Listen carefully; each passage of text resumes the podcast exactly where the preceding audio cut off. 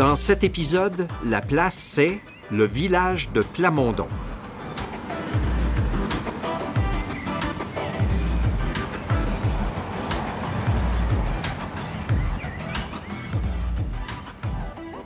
La place est membre du Alberta Podcast Network. Salut l'équipe de la place! Salut José! Hein? Hey! Ah! on est euh, au coin, on est sur la 55, au coin du Range Road 171 ce matin. Voilà. Et on commence l'épisode euh, sur Plamondon, ici. Pourquoi, Denis, on est ici sur le bord de la route? Ouais, pourquoi, Denis, qu'on est ici sur le bord de la route? Ben, D'abord, j'aimerais remercier euh, l'équipe technique et mes co-animateurs d'avoir accepté m- la- le, le petit jeu que je vous ai lancé. C'est parce que on est en, en fait un village fantôme en quelque sorte. Et c'est le village de Gourin City. Et Gourin City, euh, c'est en 1914 que les familles Uliac, Duigou, Cospérec et Lerouzic ont immigré au Canada depuis euh, la ville de Gourin dans le Morbihan. Morbihan? Morbihan, en Bretagne, en France. Les Bretons! Et ce sont parmi des, commun- des, des familles euh, qui sont encore très bien connues dans la grande région. Mais je voulais vraiment venir à leur, leur lieu d'atterrissage. Ouais. Euh, et et, euh, et c'est sur le bord d'une route. Euh, c'est un village qui n'existe plus, mais qu'on peut quand même repérer. On parle pas souvent des Bretons, de, de- de le- de- de la, la part des Bretons dans la région de Plamondon. C'est bien. Alors, les, ils sont venus ici, à Gourin City, et puis... Quand je dis qu'on est au bord de la route, on l'est vraiment. hein? Les résidents de Plamondon et les autres colonies francophones autour d'ici ont vraiment accueilli ces Bretons-là à bras ouverts. On les trouvait, euh, on adorait leur dialecte, euh, leurs traditions religieuses, leurs coutumes, comme la danse de la gavotte, euh, une danse bretonne qui a fait, fait l'objet de fierté chez les descendants de ces familles-là. Et en quelque sorte, à un moment donné, ils avaient même une école, un bureau de poste, un magasin général euh, pour la population croissante. Mais à un moment donné, c'était plus une communauté aussi viable, donc les gens se sont déplacés petit à petit à Plamondon. Donc aujourd'hui, particulièrement les familles euh, Uliac sont encore très actives et très bien connues euh, dans la région de Plamondon. Donc on a voulu venir visiter Gourin City euh, dans son état, original. Les ce- ce- ça fait partie de, de ces familles-là? C'est une famille bretonne? Oui. Ah, OK. Je ne faisais pas le lien. hein? Ben, c'était bien. On a quand même témoigné de l'endroit. On peut un peu imaginer. C'est... et- Mais on va vraiment se diriger vers Plamondon maintenant Oui, pour la suite de l'épisode. merci gang.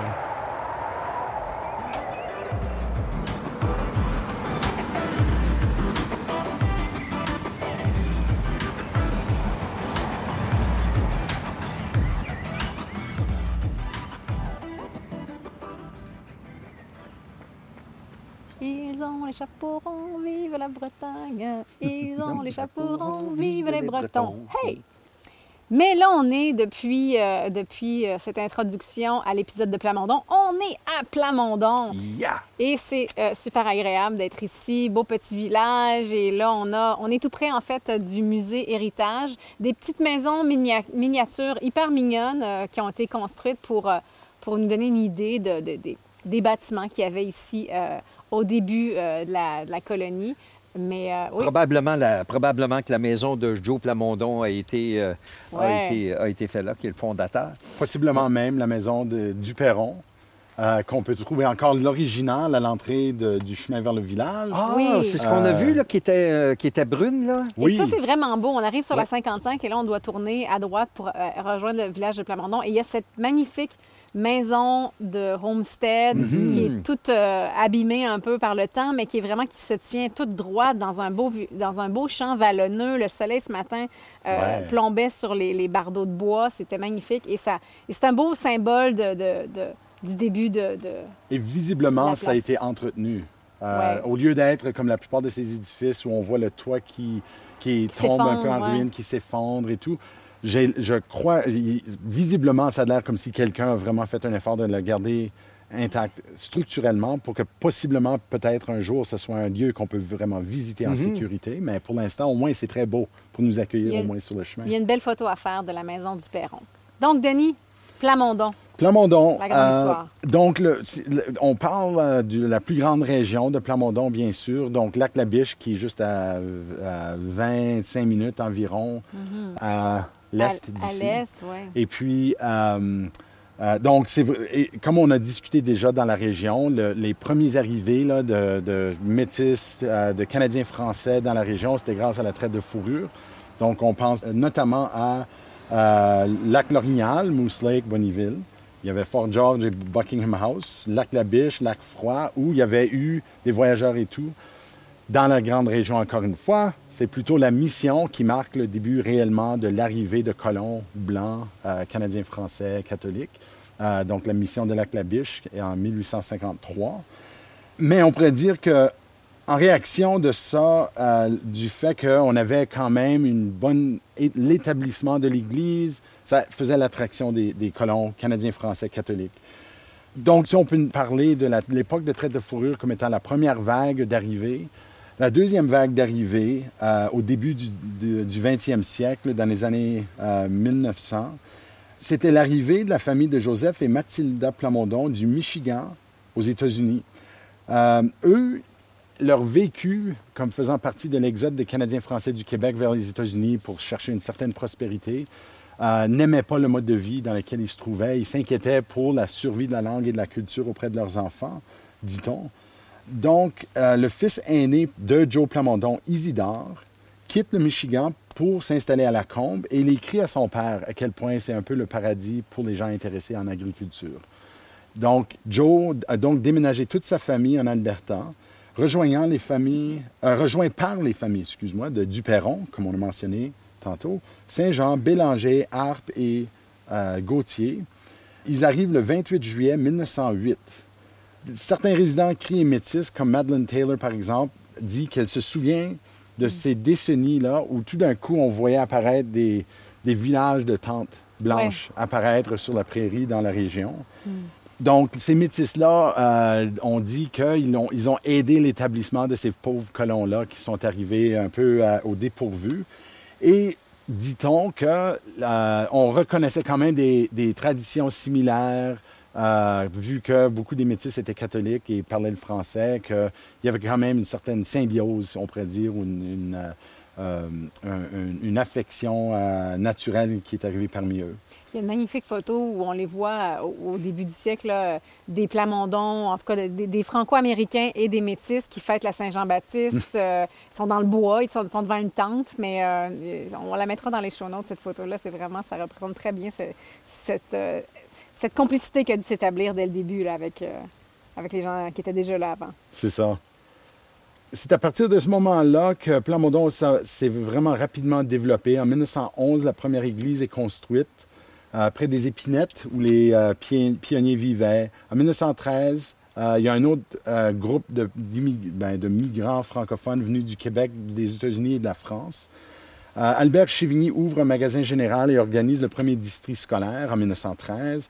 Euh, on a mentionné Gourin City en 1914. En 1915, euh, la paroisse de Saint-Isidore est établie. Puis c'est intéressant qu'au lieu Oui. que ce soit euh, la paroisse Saint-Joseph, qui est un peu une possibilité, vu que Joseph joue tellement un rôle mythique dans l'établissement de Plamondon. Mais c'est vraiment un hommage à son fils qui est venu ici. Euh, donc on a nommé, on a baptisé la paroisse Saint-Isidore. Et euh, il y avait même une école euh, qui a commencé avec des moyens modestes. Oui, bien en fait, c'est ça, oui. euh, ça m'a marqué, euh, ce, ce- ce- ce fait-là. C'est qu'au début, les enfants de toutes ces familles-là ont fait leurs études à- à- avec les Métis à Notre-Dame-des-Victoires, donc à, à Lac-la-Biche. Mais éventuellement, Délamène Plamondon, la, la fille de Joe, est devenue institutrice à l'âge de 12 ans. Euh, et elle a, elle a fait l'école aux 27 enfants des familles dans une petite cabane en bois. Donc, euh, imaginez, là, pour ceux et celles qui, qui- qui avaient des enfants, ou en tout cas, on, on a tous dans, dans nos vies des jeunes, des jeunes filles de 12 ans, là. Let's go, c'est elle qui était l'institutrice pour euh, une, une bunch d'enfants. Ça devait être pas mal euh, En, en te regardant en disant ça, j'essaie de penser quelle serait la dynamique de salle de classe en termes Ouais. de discipline puis Euh, Ben, elle devait avoir déjà un sens du leadership, puis d'organisation, puis de rassembler la gang, puis déjà des connaissances Et aussi. la pour pouvoir, communauté euh, aussi, les, les responsables de la communauté devaient tenir ça à l'étroit aussi. Là, ben, quand on dit que c'est une vocation, euh, l'enseignement, Oui. dès la main, elle devait l'avoir, c'est sûr. C'est ça. Donc, euh, si on regarde un peu jusqu'aujourd'hui, on pourrait dire que le désir de Joe et Mathilde de, de- de- de- de créer un environnement dans lequel la langue et la culture et sûrement les- la, la foi catholique puissent se propager, je pense qu'ils seraient contents de voir jusqu'aujourd'hui euh, que le français demeure toujours. Euh, on avait une école d'immersion ici depuis longtemps. Euh, mais plus récemment, les parents se sont, se sont organisés, je ne veux pas dire se sont battus, mais se sont organisés euh, pour la création de l'école Beau Séjour de Plamondon. Euh, Qui est une école francophone. une école francophone proprement dit. Euh, et puis, c'est ça, moi j'ai j'ai trouvé une belle citation. Dans les mots d'Émilie Chevigny, elle dit Mes grands-parents sont arrivés dans la région en provenance du Québec en 1913. Mon père était fermier et un trappeur. Ma mère était, aussi, euh, était toujours en train de cuisiner. Je suis allé à une école anglaise où nous avons, euh, avions un cours de français par jour. Et je n'aurais pas gardé mon français sinon mon père n'avait pas insisté que nous parlions de français lors des repas. Et ça te rappelle, dans cette époque-là, jusqu'à quel point c'était fragile quand même. C'est, l'absence d'une occasion de parler en français où les parents insistaient et c'était un peu euh, le péril de l'assimilation. Et c'est euh, encore la même chose aujourd'hui. c'est ça. Donc, ça, c'est un peu l'histoire, les origines de Plamondon retracées jusqu'aujourd'hui. Euh, voilà. Bien, en 70, quand même, euh, on, vient de parler des écoles. Un petit ajout à ça, c'est qu'il y a une autre école ici aussi qui s'appelle l'école Plamondon School. Et euh, ça, c'est une école qui, a un certain nombre d'élèves, beaucoup parce que ces écoles-là, que ce soit l'école Beau Séjour ou l'école Plamondon School, euh, ils, ils vont chercher des élèves à travers toute la région parce qu'au total, il y a 600 élèves qui, qui euh, fréquentent ces deux écoles-là euh, en- en- au total, comme je disais. Mais Plamondon, comme tel, a 345 habitants. Donc, ils doivent effectivement aller chercher des gens, j'imagine, je spécule, jusqu'à Ouais. probablement la Clabiche et des choses comme ça. Et donc, euh, c'est ça. Puis, en 70, il y a eu un autre genre d'immigration. C'était ce qu'on appelle les White Russians. Et on a eu, euh, il y, a- il y a donc une petite localité ici. Euh, on ne m'a pas dit qu'- qu'elle avait un nom en particulier, mais ça fait partie de Plamondon et c'est euh, c'est ici en banlieue, si on veut.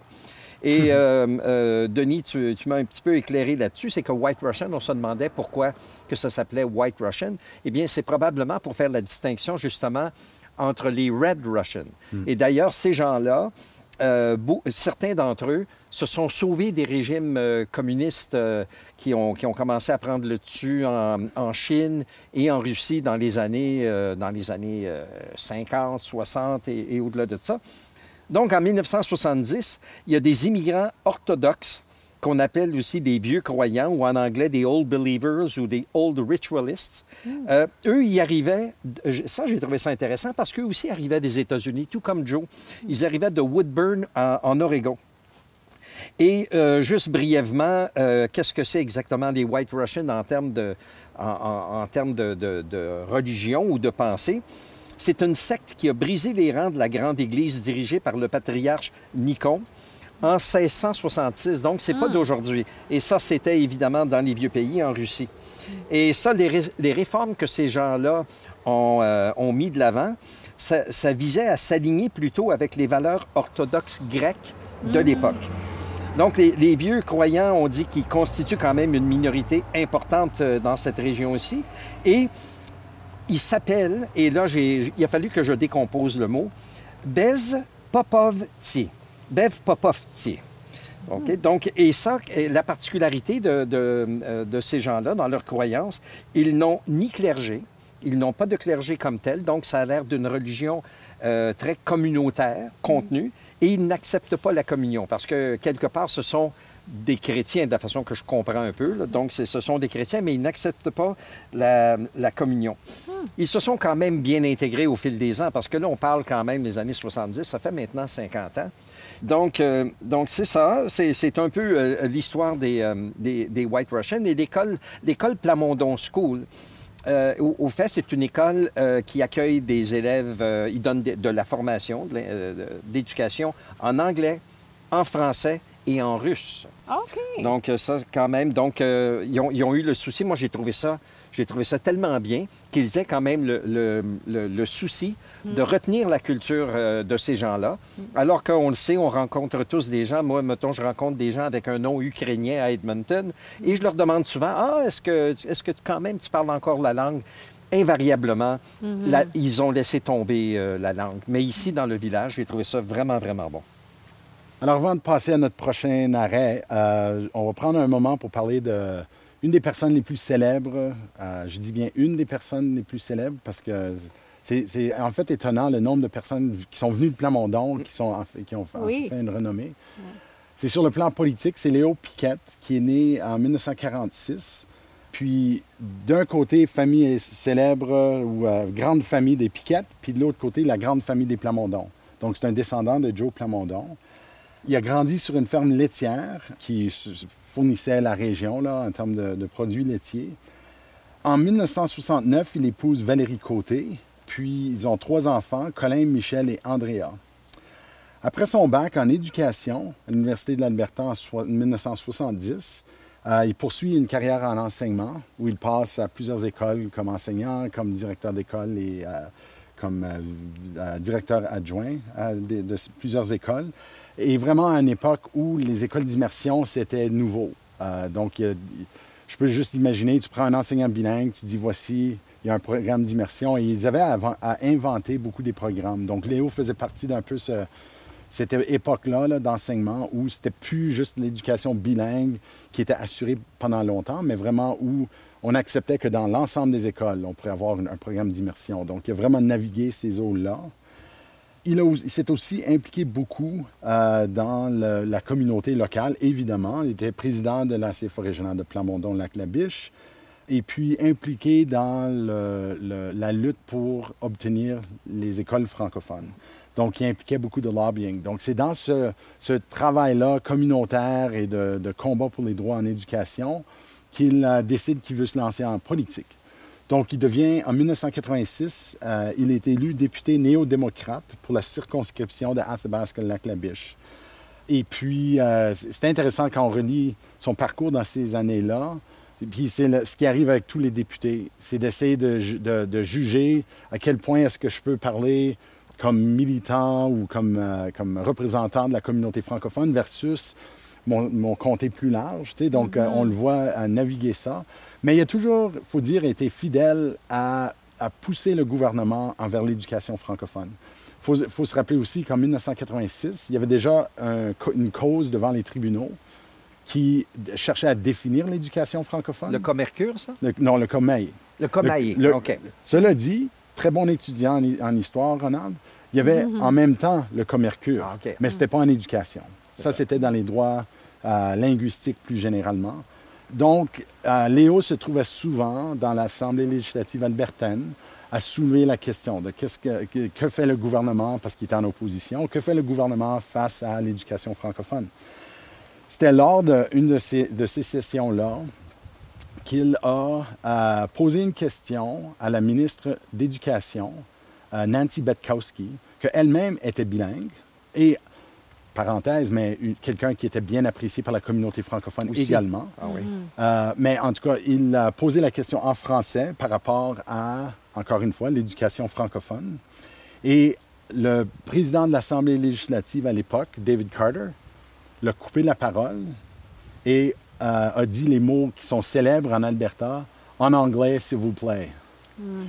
Euh, donc, euh, il a refusé la parole à Léo Piquette et il a demandé des excuses de Léo Piquette pour qu'il reprenne ses paroles et qu'il s'excuse auprès de l'Assemblée d'avoir parlé en français, Euh, ce qu'il a refusé. Et ça a créé une cause célèbre parce qu'une autre chose qu'il faut se rappeler, c'est l'époque de Lac Meach. Euh, il y a énormément de tensions autour de l'unité canadienne. Et voilà un, un député albertain qui montre que le français n'est pas possible en Alberta. Donc, c'était hautement politisé, beaucoup d'attention au niveau national. Et ça, c'est en 1987. Là. Oui. Ça fait pas 300 ans. là. Non, c'est ça. Euh, donc, c'est ça, deux causes juridiques, des négociations constitutionnelles où on, on propose que le Québec est une société distincte. Toutes ces affaires-là sont en train d'arriver.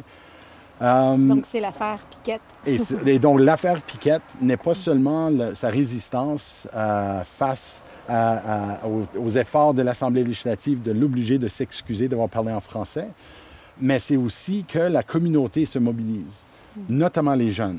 Donc, Francophonie Jeunesse de l'Alberta s'organise, ils appellent les écoles, ils demandent qu'ils envoient des autobus. Donc, il y a une manifestation, euh, il y en a- quelques-unes, mais dont une qui est vraiment une manifestation importante. Les gens viennent de Rivière-la-Paix, ils viennent de, de cette région ici, ils viennent de partout. Euh, et ils manifestent devant l'Assemblée législative. Le jeune président d'FJA, puis M. Pierre, Bergeron, Oh, mon euh, avait un, un chandail euh, qui était une composition du, du drapeau franco-albertain et le drapeau canadien sur le dos. Et puis, euh, tout le discours est on ne s'excusera jamais d'être francophone. Donc, c'était vraiment un moment mobilisateur. Il y avait 500 personnes. hein? 500 personnes, oui. Et euh, les archives de Radio-Canada sont, euh, sont difficiles à repérer, mais le reportage là-dessus, c'est vraiment le fun de voir. là, Ah de- oui. Des visages familiers pour certains, là, mais il y a 20 ans, 30 Un ans. peu rajeuni. Même 40 ans, ça fait Euh, longtemps. 30 30 presque 35 ans. Presque 35 ans. Yeah. Entre-temps, M. Piquet est en négociation avec le gouvernement et on- ce qui- ce qu'on essaie de faire, c'est d'établir c'est quoi les règles du jeu. Euh, éventuellement, il revient en chambre, mais sans avoir à s'excuser. Et puis, pour quelques mois, on établit des droits relativement intéressants par rapport à ce qu'on a le droit d'avoir de l'Assemblée législative. Mais le 8 juillet 1988 vient euh, le ju- ben, avant, juste avant ça, la cause Mercure est jugée. On, on dit que euh, les francophones ont le droit d'avoir euh, des des, de- des droits, leurs droits linguistiques en français devant la- l'Assemblée législative, le système judiciaire, l'administration, mais que la province peut opter de ne pas respecter ce droit-là. Donc, il passe une loi le 8 juillet 1988 appelée la loi linguistique, la seule loi en passant adoptée en français en Alberta. C'est la loi abolissant l'usage du français dans l'Assemblée législative. Oh. Et puis, avec ça, ben, ce qui a été négocié est aboli.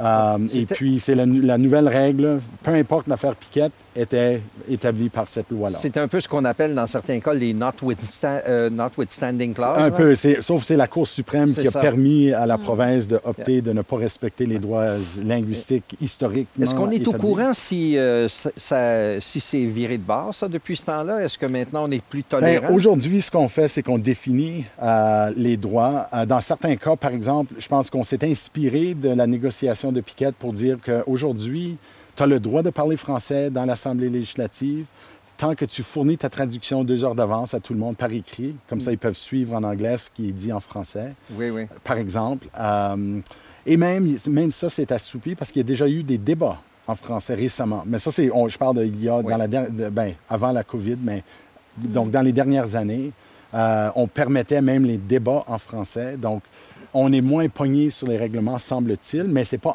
en- enchâssé. C'est Quelqu'un qui veut suivre les règles, ben, ils peuvent se replier sur la loi et dire, ben, finalement, c'est Ouais. illégal. Donc, C'est ça un peu la faiblesse du système actuel. C'est basé sur la bonne volonté. Moi, je, je le sais que c'est n'est pas une euh, science euh, précise, mais j'ai toujours pensé que, que cette, euh, ce, ce courage-là qu'il y a eu de, de parler en français et tout le reste, alors qu'il représentait une communauté vraiment distincte, non pas toute la francophonie, mais un- un- une région, Oui. que ça lui a probablement euh, coûté, euh, coûté le- le- le- la suite de sa carrière politique. ouais. C'est ça. Donc, euh, en gros, c'est ça l'affaire Piquette. Il y a des gens qui témoignent qu'à cette époque-là, euh, comme le, le- le directeur général de la CFA à l'époque, euh, euh, Georges Arès, euh, excuse, non, il n'était pas DG, mais en tout cas, le leadership communautaire recevait des appels des gens de l'Est en disant OK, l'Alberta s'est réveillée. Tu sais, C'est comme il y a eu un éveil politique, un éveil de- de- d'un sens de mobilisation qui est devenu très fort. Il faut se rappeler que la gestion scolaire à travers le pays est née ici Oui. d'une cause juridique. Donc, c'est une époque vraiment qui a comme créé une nouvelle génération de leadership et en gros, ça a été piqué par euh, l'affaire Piquette. Puis c'est vrai que les écoles françaises, ça prédatait ça, mais pas de beaucoup. 1984. Quatre, c'est ça. Yeah, c'est ça. Donc, M. Piquette, juste pour clore avec la biographie, euh, il est défait aux élections de 1989. Euh, et puis, il change de, de- il change de fusil d'épaule et il devient homme d'affaires. Euh, il fonde Piquette Assurance, euh, donc une compagnie d'assurance qui, qui existe encore jusqu'aujourd'hui. Euh, sa fille Andrea est maintenant la propriétaire et gestionnaire de. C'est c'est mon fournisseur d'assurance, juste par has- hasard des choses. Et puis, M. Piquette est très engagé encore politiquement. Il s'est impliqué dans le Conseil scolaire centre-est. Il a été déjà le président dans le passé. Euh, et sur le plan politique, il est encore euh, actif, euh, même à la retraite. Mais ça n'a pas fini là, la lignée, des, euh, ben la oui. lignée des piquettes. C'est vrai, oui. Ouais. Il y a Colin. Colin, son fils, tu- l'as mentionné tantôt, d'après ce que je vois, là, c'est, c'est son fils aîné. Ben, lui, c'est ça, le, le 5 mai 2015, il a été élu à l'Assemblée législative de l'Alberta pour le nouveau euh, Parti démocratique euh, provincial aussi. Euh, ça, c'était lors de la fameuse vague orange, mini-vague orange qu'on a ici, Grosse vague. qu'on a eu ici, très, très mini vague orange, mais, mais qui a fait en sorte que, que le gouvernement euh, Ben oui. euh, NPD a été élu. Ben oui, quand même. Mais- a renversé 42 ans de gouvernement. 44 conservateur. ans. C'est quand même une grosse 44 ans. vague, moi, je 44 ans. Oui, c'est une grosse vague, mais pourquoi que je dis ça? C'est que ça a été, après ça, ça a été euh, résorbé de façon, de, de- de façon assez sauvage. On va avoir un débat En politique. 2019. J'ai- j'ai- on, on fait-tu un débat politique? Et boy! On est en période d'élection, hein, donc... euh, Mais c'est ça, un autre business qui a été passé de génération en génération, Oui, la c'est beau, politique. c'est beau à voir. Donc, on passe au prochain arrêt.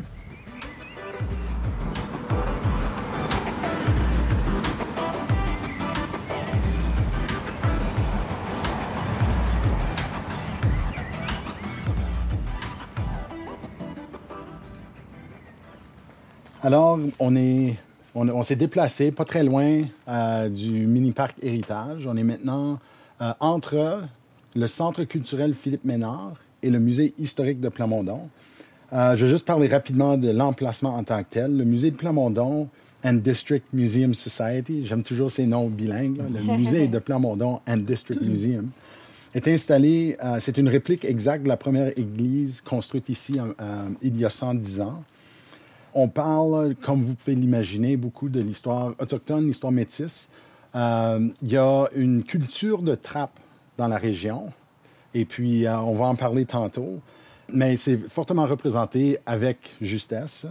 Et puis, en gros, donc c'est euh, Bonita Marchand, euh, qui ça fait longtemps qu'elle œuvre dans la communauté, qui est la présidente actuelle.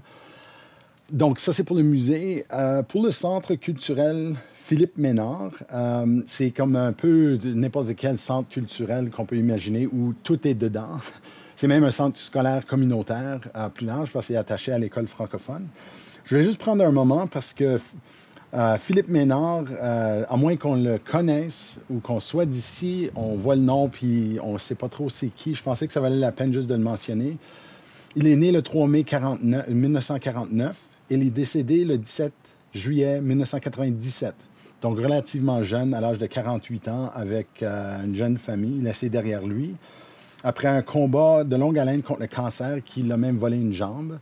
Euh, et puis, euh, il a laissé dans le deuil son épouse Suzette et ses trois fils, Yvon, Armand et Dorien.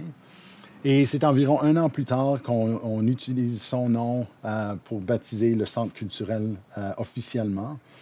Reed Gauthier, qui, que les gens, ben, c'est un pilier de la communauté. C'est le patriarche. Patriarche de la communauté de Plamondon, vraiment. Conscience culturelle, conscience francophone, inlassable. Euh, lui avait pris le micro ce jour-là euh, pour dédier le, le centre culturel. Et puis, euh, c'est le fun parce que dans le reportage de ce qu'il a dit, on indique deux choses. Un, il affirme non seulement l'importance de l'éducation francophone, puis il faut tenir, faut tenir, faut tenir, mais il souhaite aussi de voir la réconciliation et l'oubli des blessures causées par ce qu'il appelait la controverse scolaire. Donc, on, on revient souvent dans les milieux ruraux avec ce- cette- ces clivages-là dans la communauté, puis il fait appel à ça euh, dans l'esprit un peu de, de réconciliation. C'était un leader très impliqué dans l'obtention de l'école euh, francophone Beau Séjour.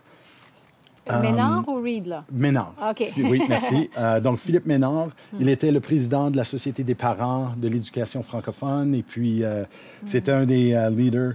Puis, juste une petite anecdote, puis euh, je passe la parole, c'est que son jeune fils Armand, euh, dans un autre euh, contexte, il, il faisait la marche de Terry Fox. Puis, il était quand même assez jeune. Puis, euh, dans ses mots à lui, il dit Pour moi, Terry Fox était un héros, tout comme mon père l'était. Il n'avait pas grande chose, mais il faisait beaucoup avec.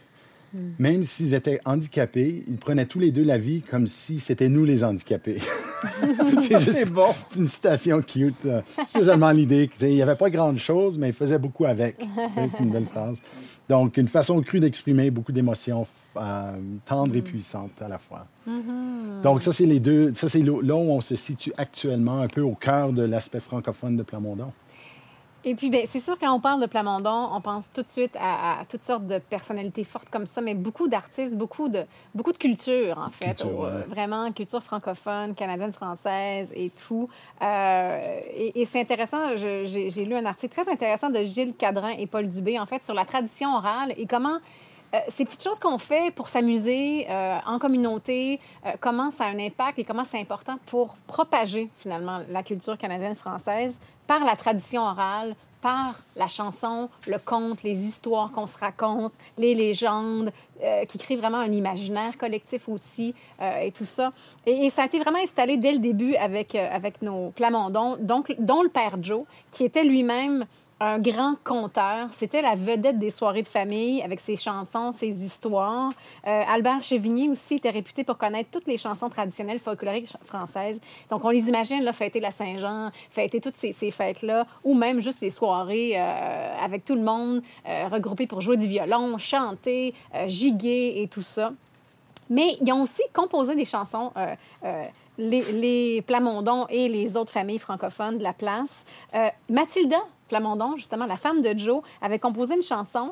Euh, J'ai malheureusement pas l'air de la chanson, mais je vous dis un peu les paroles. J'aime mieux les États que l'Alberta. Ça, c'est le titre de la chanson. Et le refrain, c'est Je vais retourner au Canada parce que les enfants sont tous placés là. Je vais retourner au Canada parce que les enfants veulent tous rester là. Et les couplets nous racontent un petit peu comment, dans le fond, elle, euh, elle a un peu quitté et, et laissé derrière elle des choses. Elle était quand même assez bien, elle, au Michigan. Et ça coûte beaucoup aux femmes, généralement, de suivre leur mari. C'est vraiment basé sur le dicton qui prend mari, prend pays. Et en fait, on apprend qu'une de ses filles est restée aux États- aux États-Unis. Et que elle, euh, euh, euh, parce que son mari, à elle, aimait trop son pays. Il ne voulait pas venir en Alberta. Mais Mathilda retournait visiter sa fille souvent. Donc, la dynamique, et, euh, c'est un peu le clin d'œil dans la chanson, c'est que la dynamique de couple, je t'ai suivi, OK, mais tu vas payer mes voyages aux États pour aller voir ma fille, quand j'ai- besoin, tu. Donc, euh, on, sent un peu le- les clins d'œil, l'humour, mais quand même une chanson qui, qui montre la réalité. C'était quoi de... de d'être nomade un peu comme ça ou de se déplacer, de- de se déraciner, de se réenraciner quelque part? Et j'aime qu'on parle de Mathilde et pas toujours de Joe. Oui, effectivement, effectivement, effectivement. Mathilde, on- Mathilde ou Mathilda, on, Ah, on voit vrai. souvent Mathilda aussi. Euh, Il y avait aussi une chanson qu'on chantait beaucoup dans les, dans les soirées comme ça, sur la trappe du rat musqué. Donc, on voit que les chansons représentent le mode de vie. C'est la réalité, c'est les petites choses du quotidien, mais qui deviennent, qui, qui deviennent de l'art, hein, qui deviennent... euh, euh, donc, sur l'air d'une célèbre chanson de la Bolduc, écrite dans la misère des années 30, on avait repris cette air-là pour mettre nos propres paroles. Ça va venir, ça va venir, ne nous dé- décourageons pas avant que l'hiver soit passé. On va prendre des rats musqués.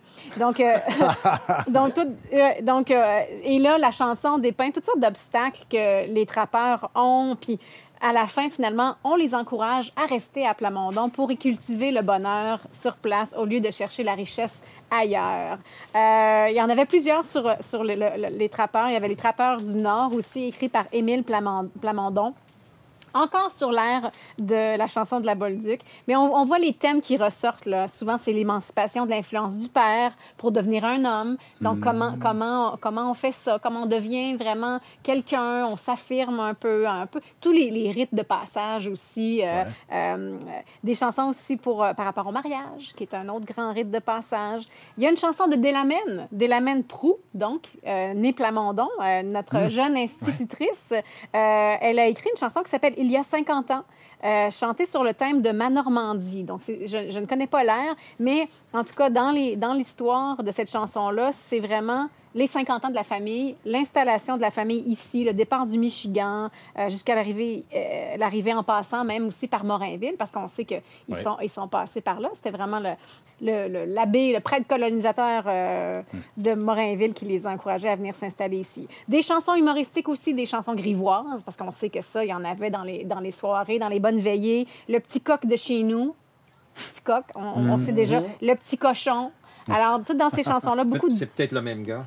C'est peut-être le même gars qui avait inspiré beaucoup de chansons, beaucoup de double sens, euh, des mots cocasses, euh, des sons comiques aussi faits par la personne qui chante, des, des Ah choses comme ça. Euh, ça mettait le party. Beatbox à l'époque. Exactement. Une autre chanson qui s'appelait La Lune de miel. Et ça, c'est intéressant parce qu'il y avait des références aux Ukrainiens de la place. Et le refrain. Qui s'accélérait, et s'accélérait de plus en plus, un peu comme la musique cosaque. Donc là, on voit que dans les chansons canadiennes françaises, il y a les influences des autres communautés aussi, de leur musique à eux. Donc c'est vraiment euh, très riche de voir comment, comment on est influencé par l'endroit où on est, par la place et les gens de la place. Euh, évidemment, bon, ben, c'est ça. Euh, c'est- ces chansons-là où il y avait des petits sous-entendus sexuels, ça mettait le feu aux veillées, ça riait, un petit peu de boisson, un petit peu de chansons et tout ça. Il n'y avait pas juste des chansons, il y avait des contes, des légendes. Euh, apparemment que les contes euh, mettant en vedette Tijan. Donc, euh, Tijan est un personnage qui revenait souvent. Et il y a d'ailleurs une chanson de Christelle Plamondon, il me semble, qui s'appelle Tijan. En tout cas, il faudrait que je la retrouve. Euh, mais, mais donc, Tijan, il y arrivait toutes sortes de choses, toutes sortes d'aventures. Et c'était des contes, en fait, qui, qui avaient un but de divertissement en premier, mais c'était aussi pour rappeler un peu les codes sociaux et moraux traditionnels de l'époque. Donc, on- on- il y avait une morale à ces contes-là. Il y avait toujours une raison pour qu'on les racontait. Souvent, c'était des contes rapportés du Québec, mais modifiés un peu à la sauce d'ici, avec des éléments pour que les gens d'ici se, se- se reconnaissent ou, ou- ou s'identifient à, à- à la- l'histoire racontée. Euh, beaucoup de légendes aussi avec des aspects un peu fantastiques ou avec- utilisant des- du- le surnaturel. Les, les feux follets dans les forêts, euh, les mauvais génies, les loups-garous le bonhomme 7 heures. Donc ça, on voit que c'est vraiment de la culture canadienne-française là, qui nous vient de l'Est, mais aussi même de la France. Puis c'était des moyens, ces histoires de, de peur-là un peu, de contrôler un peu les jeunes, les inciter à la prudence et à l'obéissance aussi. Ouais. Donc c'était beaucoup une question de faites, faites ça comme il faut, ré- ré- obéissez à papa-maman parce que le bonhomme 7 heures va venir vous croquer. Ah, ah, ouais. Mais moi, j'ai eu ça. J'ai déjà, Mais- j'ai déjà fait très peur à des enfants avec cette histoire-là au camp d'été. On a euh, mais les histoires de camp d'été. Donc, imaginez les veillées ou les feux de camp ou tout ça où on, rac- où on raconte. C'est parce qu'il n'y avait pas de télé. hein. Il n'y avait pas de télé. Il n'y avait pas, il y avait pas, ces- il y avait pas les, les- il y avait pas d'album. Il n'y avait pas de disque. Il n'y avait avait pas d'internet. Il y avait- à peine la radio. Donc, euh, c'est c'est ça. C'était mon oncle, ma tante les voisins qui nous racontaient des histoires. Euh, une histoire de peur intéressante aussi qui s'est créée au, fil des ans et c'était basé sur un fait euh, réel, euh, un massacre qui avait eu en 1875 du frère Alexis Ménard qui devait, qui transportait une jeune orph- orpheline du chemin, qui faisait le chemin entre la mission de Fort Chipewyan jusqu'à la Clabiche. Et là, on, ben là, dans la légende, c'est qu'on pense que c'est le guide Iroquois. Iroquois, ça m'a un peu étonné parce que Iroquois dans le coin. Possiblement.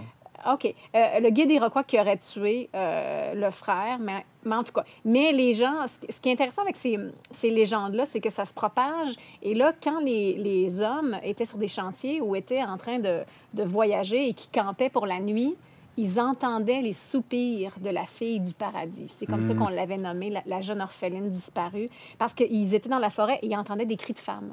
Et là, ils se disaient, il y a une femme.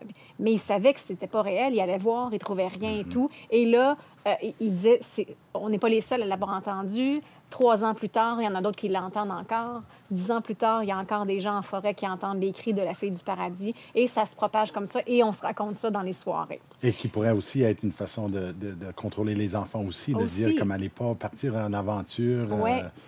Si vous traversez, le- si vous partez le bois, dans le bois dans tout le bois. seul, euh, sans adulte, forêt pour l'éternité. vous pourriez vous faire, euh, vous faire avoir. Donc ça, c'est vraiment toute une époque, comme je dis, avant, là, avant toutes nos- tous nos moyens de communication, puis la, la radio, la télé et, et le reste. Mais il y a l'article termine euh, avec euh, un peu un renouveau de, ce- de cette, de cette façon de propager la culture par la tradition orale, par les arts. C'est dans les années 80 aussi, au même moment où on revendiquait les écoles francophones, bien, il y a eu une petite montée du théâtre de création collective euh, et euh, Plamondon euh, a embarqué dans cette euh, mouvance-là de, création collective. Et sous le modèle des belles histoires des pays d'en haut, bien, les gens de la place ont créé une histoire par et pour les gens euh, de Plamondon, et c'était l'histoire de Séraphin Plamondon. Alors, on, Oh, reprenait, wow. on reprenait un peu les thèmes des célèbres personnages des, des belles histoires des pays d'en haut, euh, avec leur, euh, leur euh, et leur, euh, leur, leur- leur bon, euh, leur bon côté aussi, l'avarice de Séraphin, la douceur de Donalda, la sociabilité d'Alexis, etc., etc. Et ben, c'est une façon de reconnecter avec la culture canadienne-française, même dans les années 80, 80, euh, en s'adaptant aux réalités d'ici, contrer l'assimilation aussi, euh, et éduquer en même temps. Euh, et voilà, ça se continue jusqu'à de nos jours parce qu'on est dans un centre culturel, un endroit où il, y a, où il y a quand même des spectacles, où il y a une radio communautaire, où il y a des choses, un musée. Et, euh, et on continue à... Moi, j'ai le cerveau qui, qui tourne en rond. Juste en, en- je- comme j'essaie de penser, à- il y a tellement de façons là, que tu peux faire raviver toutes ces contes légendes-là, par la Ben musique, par la poésie. Comme il y a tellement de Ouais. façons qu'on peut. Parce qu'on dit des fois que la- il n'y a pas vraiment de culture locale, authentique en histoire. Ouais. Mais quand tu, quand tu regardes à, Plan- à Saint-Paul, il y a un projet de ré- récupération de ces, ces contes légendes, des oui. Comme il y, aurait, il y aurait lieu de continuer ce, ce travail-là, de faire renaître ce, ce patrimoine immatériel-là. Tout à que- fait. Il y a encore des gens qui, qui connaissent ces, ces, ces chansons-là ou ces Oui. histoires-là. Il faut archiver ça, mais il faut aussi les, les- les remettre, des fois, les, les adapter. les faire revivre. Des ateliers de, création, recréation. Il y aurait Ouais. quelque chose à faire avec ça. Un rap de Séraphin Plamondon, je sais pas, là. D'ailleurs, on parlait de légendes. Ben, une des légendes urbaines Ouais. la plus récente, c'est que quand moi je suis arrivé ici, on disait comme ça que tout le monde jouait d'un instrument de musique ou pratiquait une forme d'art quelconque à Plamondon. Plamondon, ouais. Puis, euh, c'était pas loin de la réalité. Euh, on, parlait, on a parlé de Reed Gauthier, mais Reed Gauthier avait un groupe familial où est-ce qu'il faisait de la musique. Il y a deux de ses filles qui ont fait de la musique ben, plus ou moins professionnelle, euh, locale. Il y en a une qui a fait un disque. Il y a un dénommé Daryl Plamondon qui, euh, qui lui, euh, euh, était le- comme le producteur. Le, le producteur à ce moment-là, on me dit, on, on sait maintenant qu'il est encore dans le bout et qu'il fait encore de la musique.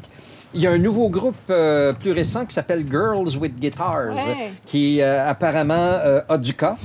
Je les ai jamais entendus, mais j'ai des amis qui m'en ont parlé.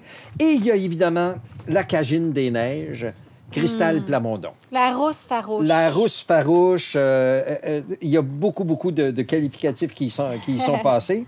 Elle vient d'Avenir, qui est un, un petit, petit village pas trop loin d'ici. Elle est née en 1963. C'est une, euh, c'est une descendante directe de Joe Plamondon. Je crois que c'est son arrière-grand-père, Joe, Joe Plamondon. Euh, en 1988, euh, Crystal a lancé un 45 tours qui s'appelait Pauvre gars, Poor Boy en anglais et en français. Donc ça, c'était le début. Euh, Quoique elle faisait déjà à l'âge de 12-13 ans, faisait de la musique localement. En, en 1989, bien, elle a fait partie de- de- de- du premier gala albertain de la chanson, qui était comme un peu la première fois que les artistes se mobilisaient un peu partout euh, de la province. Il y a eu ce concours-là. Puis après ça, il y a eu une succession de cassettes puis de CD, euh, dont la dernière remonte à quelques années, mais c'est pas complètement fini. On entend toujours qu'elle fait un, projet ou l'autre. Moi, mon disque préféré de Cristal, là, juste au cas où que vous cherchez à, à en avoir un, c'est Carpe Diem, qui est sorti en 1993. C'est encore, euh, je crois, peut-être pas son meilleur, mais mon meilleur à moi. Mais, mais plus récemment, euh, dans les dernières années, elle a quand même fait, euh, pendant la pandémie, par exemple, elle a fait un visiteur qui, euh, où est-ce qu'elle faisait un spectacle en ligne. Elle a participé au projet euh, d'hivernation, qui, est un, qui est un disque de chansons de saison. Puis, évidemment, elle est, elle est invitée à la fête Franco à, à tous les quelques années. Euh, elle participe à Edmonton Chante euh, plus récemment. Et dans les années 90, une chose, euh, c'est parce que ça a dépassé l'Alberta Cristal. Il y a bien des gens qui ne sont pas au courant de ça. Mais euh, elle a même eu une de ses chansons, j'aimerais vous dire laquelle, je m'en souviens plus, qui a fait partie d'un palmarès en Allemagne. Parce qu'il y a une portion, il y a une, il y a une partie de l'Allemagne qui est très friande de, de la musique country. Country Puis- Cajun. euh, Ouais. elle- donc, il y a une de ses chansons, euh, puis elle l'avait annoncé à l'époque, qui avait fait partie d'un palmarès en Allemagne. Elle-même, elle a fait quand même des sauts ici et là. Je pourrais pas vous dire avec certitude où en Europe, mais je sais qu'elle a passé beaucoup de temps aux États-Unis. Euh, elle est même demeurée brièvement aux États-Unis, où est-ce qu'elle a fait un peu de musique. Euh, puis, dans les années 90, il y avait une chaîne, je ne sais pas si elle existe encore, Musimax. Euh, Je ne sais pas si elle existe sous une forme ou sous une autre. C'était comme Much Music. Et ils avaient un pendant country. Puis euh, elle avait ani- animé une émission avec Bourbon Gauthier. Qui était. Puis ça a duré quand même euh, quelques saisons. Et aussi, elle a eu comme une espèce de petit parcours parallèle et des fois ensemble avec René Martel, qui, qui était très- quand même très Ouais. connu, euh, très connu là-bas. Donc, ça, c'est euh, Christelle Plamondon. Elle est encore active, mais aussi, elle fait euh, autre chose maintenant. Je pense qu'elle est très... euh, euh, elle, est, elle est occupée maintenant à faire de l'animation culturelle, entre autres, ici, dans le centre comme tel. Et en terminant, peut-être, bien, c'est juste de dire que Plamondon a 345 habitants à peu près tout le monde est, participant, preneur dans un projet ou dans l'autre. Puis à part du centre communautaire, il y a la radio qu'on a eu la chance de visiter tantôt. Et on remercie Alison et Ariane euh, pour euh, nous avoir un Montréal. FM. Boréal FM, 92,1 si vous êtes dans le bout, FM. Et euh, c'est un, c'est un contenu très francophone et l'antenne a une portée d'à peu près 70 km, donc vous l'entendrez peut-être sur vos, vos derniers kilomètres en s'en venant ici. Il y a un jardin communautaire, passé à d'autres choses, il y a un jardin communautaire ici. Il y a un tournoi de golf annuel qui est, qui est très... euh, qui est, très couru. Il y a un tournoi de hockey sur balle à l'automne qui est suivi par un tournoi annuel de hockey quand même d'un certain niveau où euh, participent aussi les Frontenac de l'Université de l'Alberta qui euh, nettoient souvent le plancher avec les autres. là, mais je veux dire, j'admire le partisan? Es-tu partisan? Ben, je veux dire, j'admire le courage des gens qui se prennent contre une équipe universitaire, franchement. Puis, il y a un centre des festivals.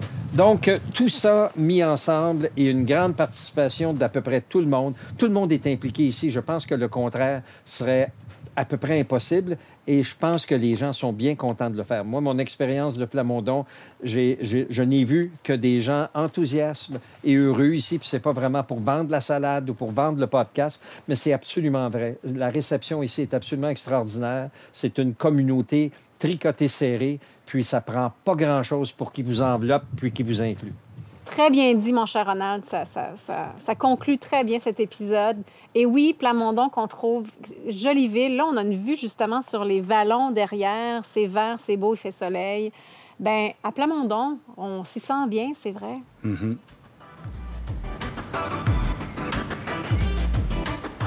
Vous venez d'écouter l'épisode consacré à l'histoire de Plamondon.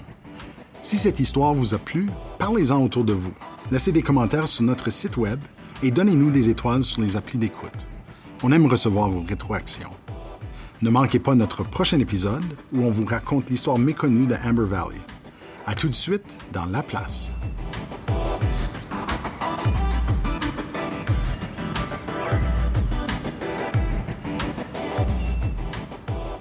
Le podcast La Place est une production de la Société historique francophone de l'Alberta, réalisée grâce à l'appui de Patrimoine canadien et du gouvernement de l'Alberta. Les co-réalisateurs de La Place sont José Thibault et Ronald Tremblay. Le sonorisateur, monteur et génie des technologies en chef est Isaël Huard.